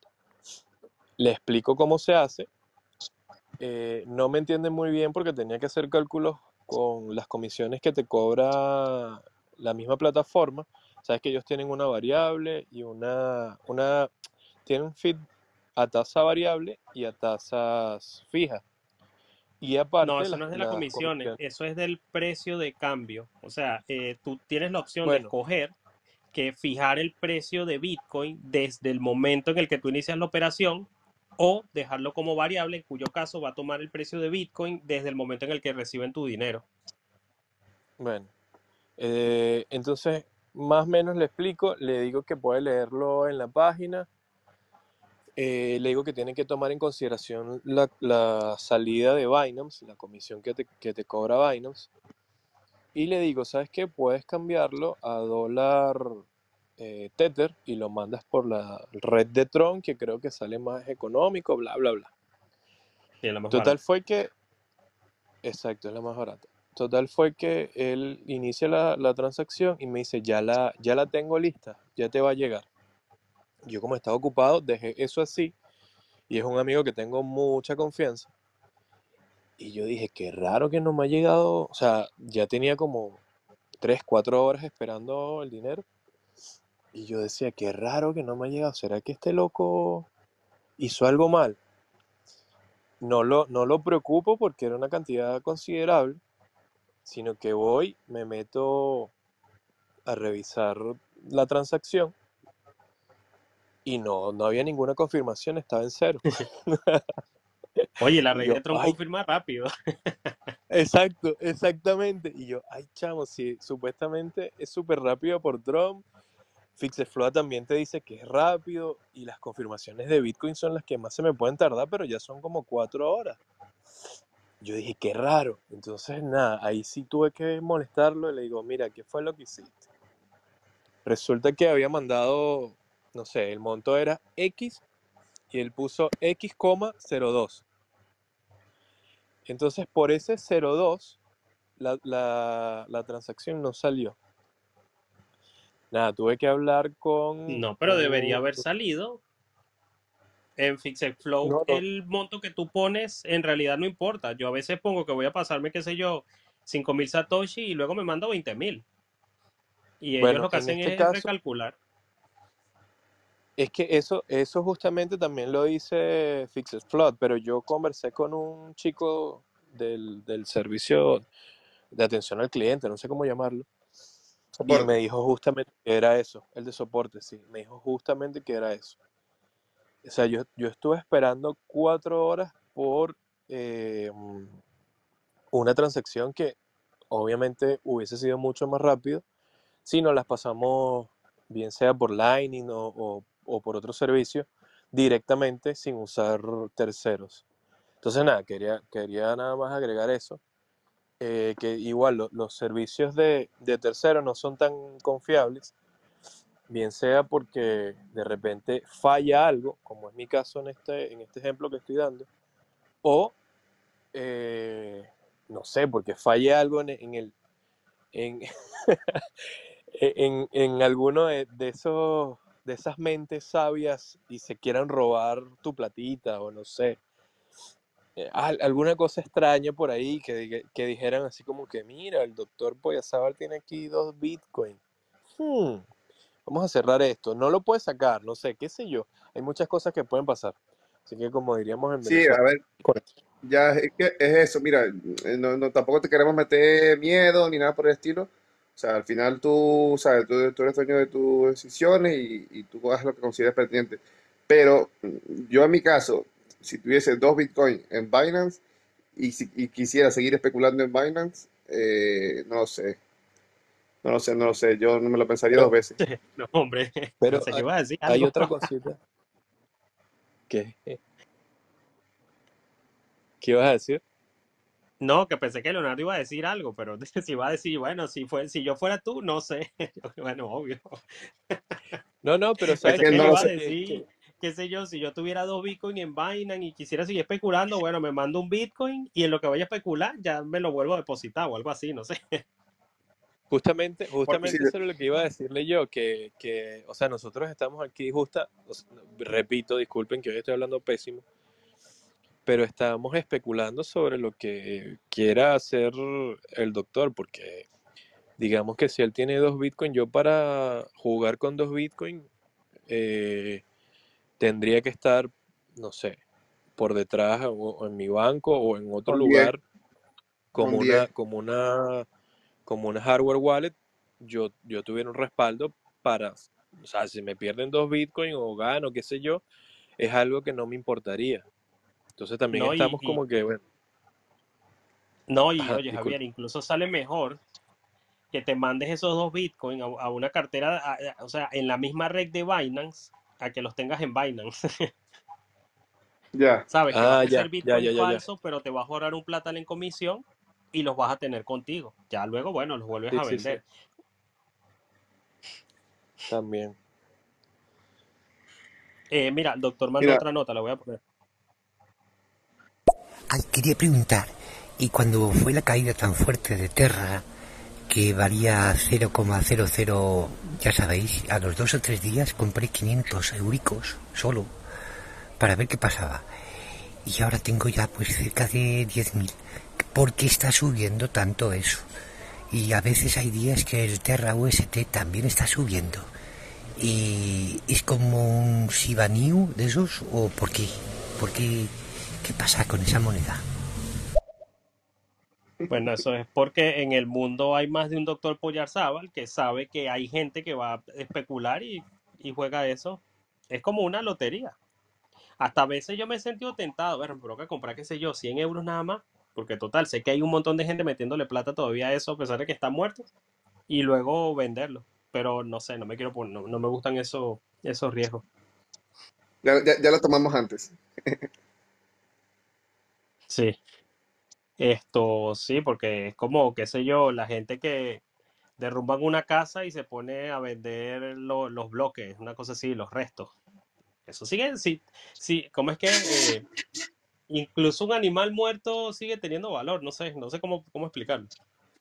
Claro, te lo No, venden en yo, la yo, carnicería. yo, yo lo veo más, yo lo veo más como, como, como una casa, una casa se incendió, se derrumbó y ahora, ahora empiezan, a- empiezan a hacer un- una, una subasta del terreno. No, yo no lo vería como el terreno porque, oye, el terreno sigue siendo terreno independientemente de la casa. Lo que se quemó fue la casa. Ya, pero aquí adquiere más valor ah, teniendo la casa, ¿no? Lo que pasa es que yo lo veo como que si te están vendiendo la casa eh, y cuatro personas saben que se quemó, pero hay varias que están de otro lado y no saben que aún se ha quemado. Ya, O también, ¿eh? Tiene más, tiene más vamos a eso. suponer que es un edificio con varios apartamentos que se quemó y hay gente que lo, que lo está alquilando pero luego lo subalquila, porque cada vez que compras y vendes es eso. Digo yo, no sé. Ya, ya, ya. Estamos Bueno, vale, el caso es que Terra se Sí. fue a cero, chicos, ya. Mira, voy a poner la otra nota del doctor. Ah, pues esos dos bitcoin que tengo. Bueno, son dos, dos bitcoins y medio que tenía de antes medio. Si trato de sacarlos de Binance a una wallet, lo mismo me confundo y desaparecen. He pensado en pasarlos a dólares, pero el dólar es una moneda muy débil. Podría pasarlos a euros, pero no tendría sentido tener euros dentro de, de, de Binance, ¿verdad? Pues por eso de momento lo dejo ahí, a ver si sube. Yo creo que sí, que con un tiempo subirá. Ah, no, es que Lo, otro que, va a subir, a, a a ver, subir, a lo otro que, te, que, que- sí, mira, lo otro que le puedo decir yo, apoyo, ¿sabes? Si, bueno, si al final lo quieres dejar en Binance y no quieres moverlos de allí, además no quieres cambiarlos todavía porque piensas que están muy bajos y tal, pues ponle a ganar, ponle a, a- estaquéalo ahí en Binance y los metes aquí Bitcoin ahí no se y pues no es staking, es ¿cómo se llama? Tiene otro nombre. Eh, ¿cómo se llama lo que se hace cuando que, te metes en EAR? Una parte que se llama EAR y tú, y tú nos metes, ya te digo, eso tiene un nombre. Eh, bueno, hace como un, eh, ya te digo, por aquí está. Análisis, ta, ta, ta, ta, Bitcoin. Que yo, este- yo, yo los hacía de esa forma, hace, cuando contaba hace años, bueno, hace años no, hace cuando hacía esas cosas en Binance. Que era que metía, o sea, como que tienes una cantidad y, lo- y lo- es como si dejases a plazo fijo, ¿sabes? Uy, yo no haría, o sea, le estamos diciendo que todo lo que puede salir mal por tener la plata en el exchange y tú le vas, le vas a No, es que no, no, sus no, fondos no quedan bloqueadas, Vidal. No, que- las a sacas cuando plazo te dé fijo, la, la, rega- la plazo fijo regalada es gana. bloqueo. Vale, pero Plazo no, en fijo es este un caso no bloqueo, queda. Leonardo. Vale, vale, pero, pero fue un mal ejemplo, fue, fue un mal ejemplo. Pero quiero decir que no queda bloqueada. O sea, tú metes el dinero y te genera una, una rentabilidad diaria de no sé cuánto por ciento. Oye, una rentabilidad diaria de, creo que es 10, de 5 o 1% diario de, dos- de 2.5 No, es Bitcoin. eh, 5% diario, tú sí, caramba. 5% diario, ¿qué es eso? Atom Bank 2. no, un, 5% un, diario, yo hago fiesta. 1.5 1.5% anual, creo que era la cosa. Pero a ver, a, a 2.5 Bitcoin le sacan unos cuantos Satoshi. Claro, y tú te leíste los riesgos que hay de eso, o no tiene ningún riesgo. Eh, no- no- si quieres sacar el sea por el momento que sea, quieres sacar, eh, desbloquearlo, los desbloqueas. Es simplemente como que lo- los No, metes, los hablando de bloqueas los ahí. riesgos, de los riesgos. ¿Tú te leíste sobre los riesgos o no, no tiene nada de riesgo hacer eso? No, eh, no, no, no estás dejándolo en una DeFi ni nada por el estilo. Sigue siendo la misma plataforma de Pero no me estás respondiendo la pregunta y es No, importante pues no aclarar vi, eso. yo no, no, no vi ni que había un riesgo, no lo vi, no vi realmente. Vale, entonces Y tienes que dar esa advertencia de que tú no estás totalmente informado, que solamente vas a la información que tienes, pero que es necesario que él siga haciendo su propia información, su vale, propia vale. investigación para Pero en fin, complementar. yo lo, yo, yo lo llegué a hacer, yo lo llegué a hacer con, claro, con peque- pequeñas cantidades, eh, no llegaban al Bitcoin. Pero lo- yo, le- yo lo llegué a hacer y nunca pasó nada. ¿Por qué? Porque era- no era, no, o sea, lo podía sacar cuando quería, no lo estoy metiendo en otro lado, de- en otro sitio fuera de, fuera de Binance. Y Pero tampoco te sabes los riesgos y es muy importante que sigas, que la información que la des suene más a haz tu investigación que te voy a convencer de que este es lo mejor que puedes hacer. Vale, vale, vale. Voy a poner las notas que tenemos pendientes. Hay una de Gary. Gary. Pero eso es siempre y cuando permanezcan los fondos bloqueados por un tiempo determinado. Si mal no 24 horas. recuerdo, creo que el tiempo mínimo es un mes. Un mes con unos No. días hábiles. No recuerdo muy bien. Hay Si diferentes no, pierde modalidades. todos los beneficios. Hay diferentes Eh, modalidades, vale. Gary. Es- Leonardo, esa, va, que, calma. Leonardo, calma. Eh, Gary, no, hay varias opciones. Ya yo estaba, mientras estaba escuchando a Leonardo, yo estaba investigando y por lo menos en el caso de Bitcoin tienen una parte que se llama ahorros flexibles en el cual tú puedes depositar y retirar de ahorros flexibles, supuestamente, cuando te dé la gana. Eh, y creo que hay una también otra opción de eh, hacer yield con, con alguna DeFi, de entre las cuales hay una opción que también es flexible y otra que sí tiene un bloqueo de 60 días, pero, te, pero tiene un APY más alto. Lo único es que aquí hay, hay que tener en cuenta que estás haciendo DeFi, o sea, que te estás metiendo con una DeFi y eso representa más riesgo aún. Yo de igual manera le digo a la gente es investiga antes de hacerlo porque siempre hay una letra pequeña que uno no ve y claro, que a ti te esté yendo bien no significa que a todo el mundo le va a ir bien, pues. Eso Eh, es- ¿Algo que añadir, Leonardo? No, bueno, eso, ya lo dijiste todo. Y tú, Javier, antes de que ponga la otra nota. No, es que, o sea, de mi parte no, no uso Binance, entonces no. No, yo, yo actualmente tampoco la uso. Digo, de- decía, decía cuando lo usé, que sí la llegué a usar, sí lo admito. Claro. Yo no uso Binance, yo tengo unos ahorros en, ¿cómo se llama? En Kraken, porque confío más en Kraken que en Binance y porque eh, es una cantidad pequeña de dinero total. No, lo tengo ahí ganando sus interesitos, pero de resto hay que averiguar, chamo, antes de decir, de, de meterse en eso, porque dos Bitcoin, a mí me dolería que pasara algo a dos Bitcoin. Si, con un millón de Satoshi ya yo estoy como verga para que metí la pata. Pero en fin, voy a poner la otra nota del doctor. Claro, pero eso, mm, por ejemplo, es como te- tener dos camiones llenos de arena y cada, que cada camión sea como un Bitcoin y con eso del stalkeo a lo mejor te dan de recompensa un vasito de arena por cada camión, que eso no se nota, sobre todo eh, con las subidas y bajadas que puede tener Bitcoin al día, ¿verdad? Por eso yo nunca, porque seguro que si me pongo a hacer eso, eh, hago algo mal y desaparecen los Bitcoins de Binance. En el peor de los casos desaparecían, desaparecerían, pero lo normal sería que, qué sé yo, los vaya a retirar y tenga que esperar 24 horas antes de que estén disponibles. Que eso sí me llegó a pasar varias veces, pero no recuerdo en qué, en qué casos.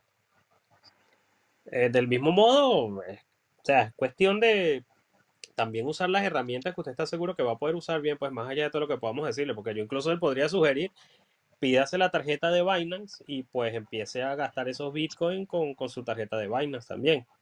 Pero de- de- tiene que hacer la investigación al respecto e informarse. Javier, si estás hablando, estás silenciado. Ya. No, no, no, no, ¿Estabas hablando? está hablando. Ah, El loco, el loco se puso a ver televisión y está ahí, ¿cómo se llama? Muteado para... eh, No, bueno, loco, chicos, estoy todavía tenemos, trabajando. Ah, maravilla, ya maravilla. tenemos, ya tenemos una hora 20 minutos hablando. eh, no sé si dicen ustedes para ir cerrando. Sí, bueno, no sé si los muchachos tengan alguna otra, alguna otra cosa que, que quieran añadir al tema, al- algo, algo que se pueda hablar en, la- en esta tertulia. Que por cierto, me gustó la tertulia, ¿eh? Fue, fue muy, fue muy tranquila, ¿sabes? A ver, Ujú. deberíamos proponer un- un- una intertertulia, ¿sabes? Una, una, una semana de tertulia para que estemos relajados, así que improvisándola, y una semana sea un episodio. Y así nos también nos da tiempo de prepararnos bien para el siguiente. ¿Qué dicen No ustedes? eso ¿Qué dice el podríamos hablarlo por separado porque también hay que tener en cuenta que no debe choquear- chocar con lo que habíamos planeado para, para esta temporada. Siempre y cuando no lo haga, No, sí claro. estaría bien. Sí, bueno, eso, pero nada, nada más, es una, es un, es un propositorio, nada más. Estoy bromeando. Una proposición. Vale. Bueno, igual de mi parte yo creo que ya estamos listos. Si doctor Poyasauro o Gary no tienen más nada que agregar, estamos ready. No, lo que me, me parece extraño es que, es que ya llevamos dos semanas y el señor Ingrid y la, señ- y, y la señora Ingrid y, y el señor Frander no, ni- brillan por su ausencia. No se aparecen por aquí. ¿estás con ellos? Ya, ya. De para que no lo había ¿Cómo? notado. Que si te has comunicado con ellos. Yo creo que ellos estuvieron en el programa anterior o no. No, en el anterior No, en el- estuvieron. Sí Sí, sí, estuvieron, sí ¿verdad? estuvieron. Sí. Sí, sí estuvieron. Me, me acuerdo porque me invitaron a comer tequeño. Ajá, exacto. Eh, qué malo. Ah, cierto, al final de todo fue que entraron. Sí, sí, cierto. Ah, pero bueno, hoy, hoy por ser martes quizás mm, pensaron que no, no íbamos a hacer y no- como no le informamos en el grupo. Sí. Bueno, pero igual si ellos Pero tienen bueno. estéreo, debe haberle llegado la notificación. Esto, sí, porque aparte lo- ahorita estamos en una situación rara, ya que los programas supuestamente son los domingos, pero los hacemos los lunes, pero el de hoy fue un martes. Pero en fin, Sí. este, bueno chicos, voy cerrando. Gracias a las personas que se quedaron hasta... Ah, bueno, una nota más, voy. Vamos con Gary. De hecho, por acá no más preguntas. Me queda una duda, no sé si fue con Javier, que vi una entrevista que le estuvo haciendo a un presentador colombiano. Creo que era sobre un, un documental ¿En qué quedó eso? Bueno, si era Javier. Ya hace un tiempo que escuché esa entrevista. Perro, Javier, explica ahí. ¿Qué es eso, Javier? Cuéntalo. ¿Tienes un programa en secreto, chamo? No, yo creo que ese es Javier Bastardo que están haciendo un documental de Bitcoin. Ese es otro Javier. Ah, Eh, conchale, están haciendo, artista, ¿viste? No todos los Javier son la misma persona. no todos los Javier son tan guapos como yo. Es que a Javier Bastardo, a Javier Bastardo lo, está- lo- lo estuvieron entrevistando porque hay un, hay un documental acerca de Bitcoin que va a salir en estos meses.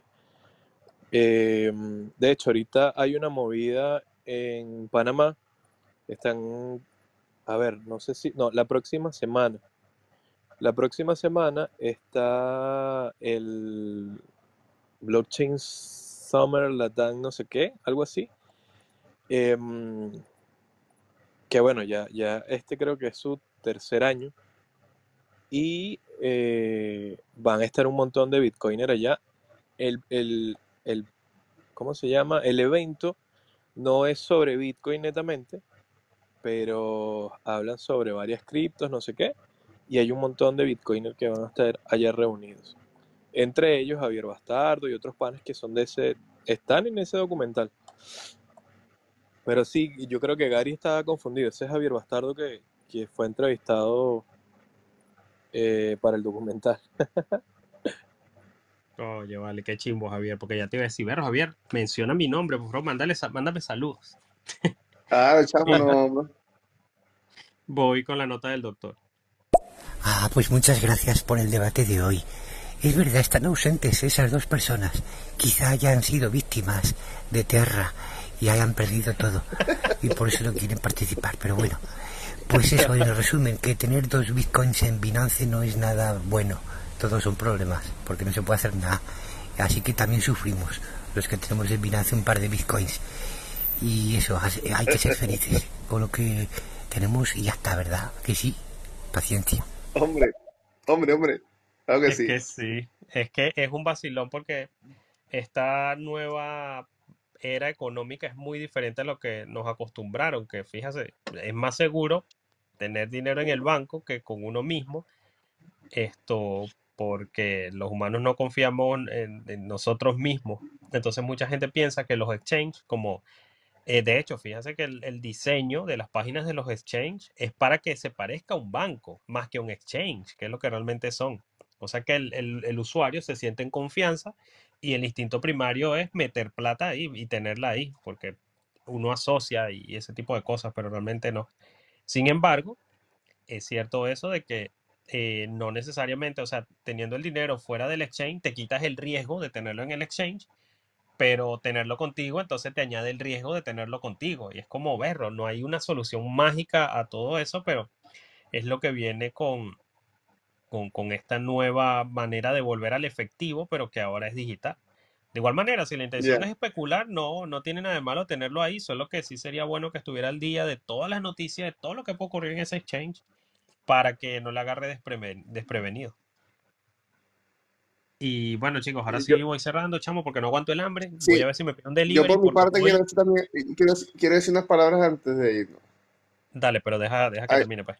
Voy a pedirme un delivery, que hoy tuve un meeting con mi jefe, me dijo que lo estoy haciendo bien, esto, y que me toca bono de, de fin de cuarto.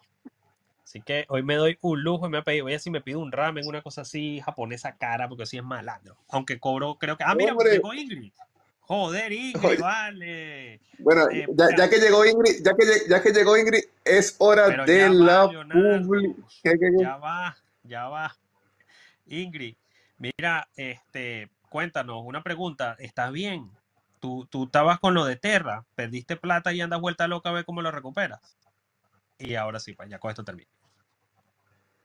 No, que yo iba a decir sim- simplemente que llegó la hora de la publicidad. A comer pequeños todo el mundo, todas aquellas personas que se encuentran en Santiago de Chile, les recomendamos Mazzarelli Food para degustar unos ricos pequeños veganos de queso, de membrilla, de chocolate, de lo que te dé la gana. Ricos pequeños de Mazzarelli Food. Disfrútalos y síguelos en sus redes sociales como Mazzarelli Food. Mazzarelli. Y recuerden, únicos, no fungible pequeños, originales. Mazzarelli Food. Mazzarelli. Eh, me encanta cada vez que luego escucho la grabación, la parte de la publicidad para ver cómo queda, porque como tenemos el, el audio, cada, hay cierto como lag, entonces me da risa porque que yo creo que estoy dándole eh, tiempo a Javier y Leonardo de que terminen de hablar para decir el Mazzarelli y, y que se entienda lo que ellos dicen y que luego lo escuchen en el podcast y es un desastre, pero igual, igual tiene sentido, pues se escucha muy cool. Ah, mira, Ingrid mandó una nota, la voy a colocar. Gracias, gracias. ¿Cómo están, chicos? Ah, bueno, pues, pero Ingrid me Bueno. ignoró. Estamos bien, están preocupados por ti porque lo de Terra, chama. O sea, necesitas contexto, pero para ello vas a tener que escuchar el programa. Bueno, no, en, re- en realidad ya nos, ya nos estábamos despidiendo, Ingrid, pero bueno, hemos quedado un rato más porque llegaste tú. Sí, ah, bueno, Ingrid, esa es la otra, que ya justo yo estaba cerrando el programa porque hoy fue tertulia, no teníamos tema. Eh, si tienes algo rapidito que quisieras discutir o que explicáramos y todo lo demás, chévere. Y este, y eso, y si no, bueno, vamos cerrando. Te voy a dar un minutico para que lo pienses y, y respondas. Ah, está, en el trabajo, está en el trabajo. Está en Ah, el ok, trabajo. sí, ya vi los mensajes que mandó al grupo. Vale, vale. Bueno, entonces, eh, eso, gracias por escucharnos, gracias Ingrid por entrar, eh, a pesar de que no deberías, chama, eso está prohibido, te van a, te van a amonestar. Gracias, pero qué irresponsable Ingrid. Pero igual, deja el programa abierto que eso nos cuenta, como rating. Eh, Ay, mando otra nota yo. Chicos, no sé si vieron lo, lo que les pasé la otra vez del tema del, de este país que se descubrieron los yacimientos de, de oro. Yo supongo que eso también afecta a todo esto, ¿no? De las cripto. Dijeron y que ahora va a bajar el oro. Cónchale, sí lo vi y de verdad que no, no se me ocurrió discutirlo y es, es algo que me dio curiosidad porque eh, aquí una nota rapidita y bueno, ya luego Leonardo y Javier añaden. Es un vacilón porque una de las razones por las que el oro tiene el valor que tiene, más allá de sus propiedades físicas, es eh, la escasez. Pero ¿qué ocurre cuando aparece más oro? Porque, ¿qué pasa? Sabemos que el oro en cualquier momento se va a acabar de la tierra, entre comillas, porque puede caer un meteorito con oro o luego, qué sé yo, llegan los gringos y mandan un cohete para algún asteroide y empiezan a minar.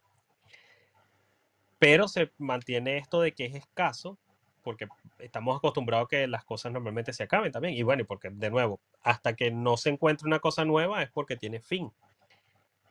Y es curioso porque esto refuerza la importancia de la escasez de Bitcoin, de que es que sí se va a acabar cuando se acabe, no es como que de repente alguien va, ay, mira, el bloque tal tenía, qué sé yo, dos millones más de Bitcoin.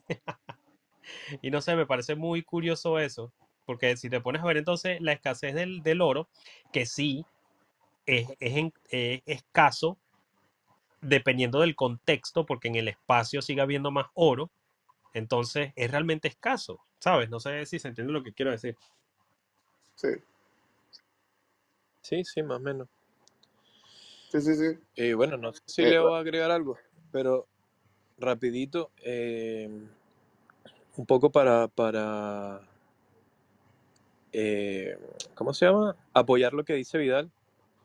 Es que nosotros sabemos que Bitcoin van a ser 21 millones y ya. Fíjate, ahora obviamente el, el- el precio del oro ha caído un poco. Estoy viendo aquí una gráfica que está en, en euros de, ojo, es de inverso- inversoro.es. Entonces, el máximo de este año para el 8 fue para el 8 de marzo y fue de 1870 euros. Y hoy en Por día, onza. por onza. Sí. Y hoy en día lo tenemos, eh, hoy 5 de julio, lo tenemos a 1728. Lo que quiere decir, ha bajado más de, más de 1000 euros. ¿En Em, porcentaje cuánto bueno, sería? Disculpa. Bueno, no tengo aquí la información. Esta gráfica Ah, no no, pensé que, no, pensé que te lo mostraba. Dale, dale. Está bien. No, mira, no, no, no tiene esa información. O sea, bajé, bajé, bajé y estaba chismeando por aquí por los laditos, pero no, no tiene esa información. Eh, pero bueno, más que todo era para a- apoyar un poco el comentario de, de Vidal, que Bitcoin es limitado y fíjate, ahora no sabemos qué, qué tanto oro hay en el planeta, porque se consiguieron estas reservas que bueno. No, Em, y, nada, Ingrid, y, eso.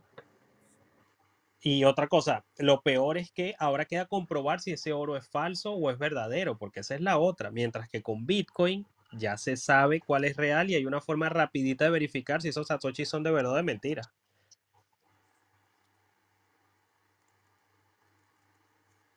Ya. También. ¿Qué te iba a Y decir? bueno, Este, ah, ok, dale, Leonardo. no, Voy por, a ir pidiendo comida mientras por- tanto, me voy a silenciar, disculpen.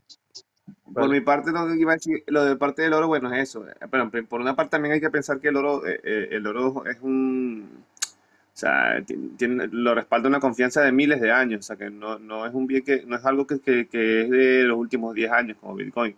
Eso por viéndolo desde el punto de vista de la parte positiva del oro, o sea, que sigue siendo una reserva de valor a pesar de que eh, se, se esté especulando muchísimo y que, se, y que se esté manipulando muchísimo el precio con este tipo de noticias, que son más, más, más, más para manipular el mercado y los, y los, los precios, ya que, ya que lo- la, la, la inflación que se avecina es bastante grande y los, y los grandes inversores quieren, quieren comprar barato el oro y el Bitcoin, porque en unos años también se va a explotar, quizás no tanto como, no, no tanto como el Bitcoin, pero también va a subir de precio.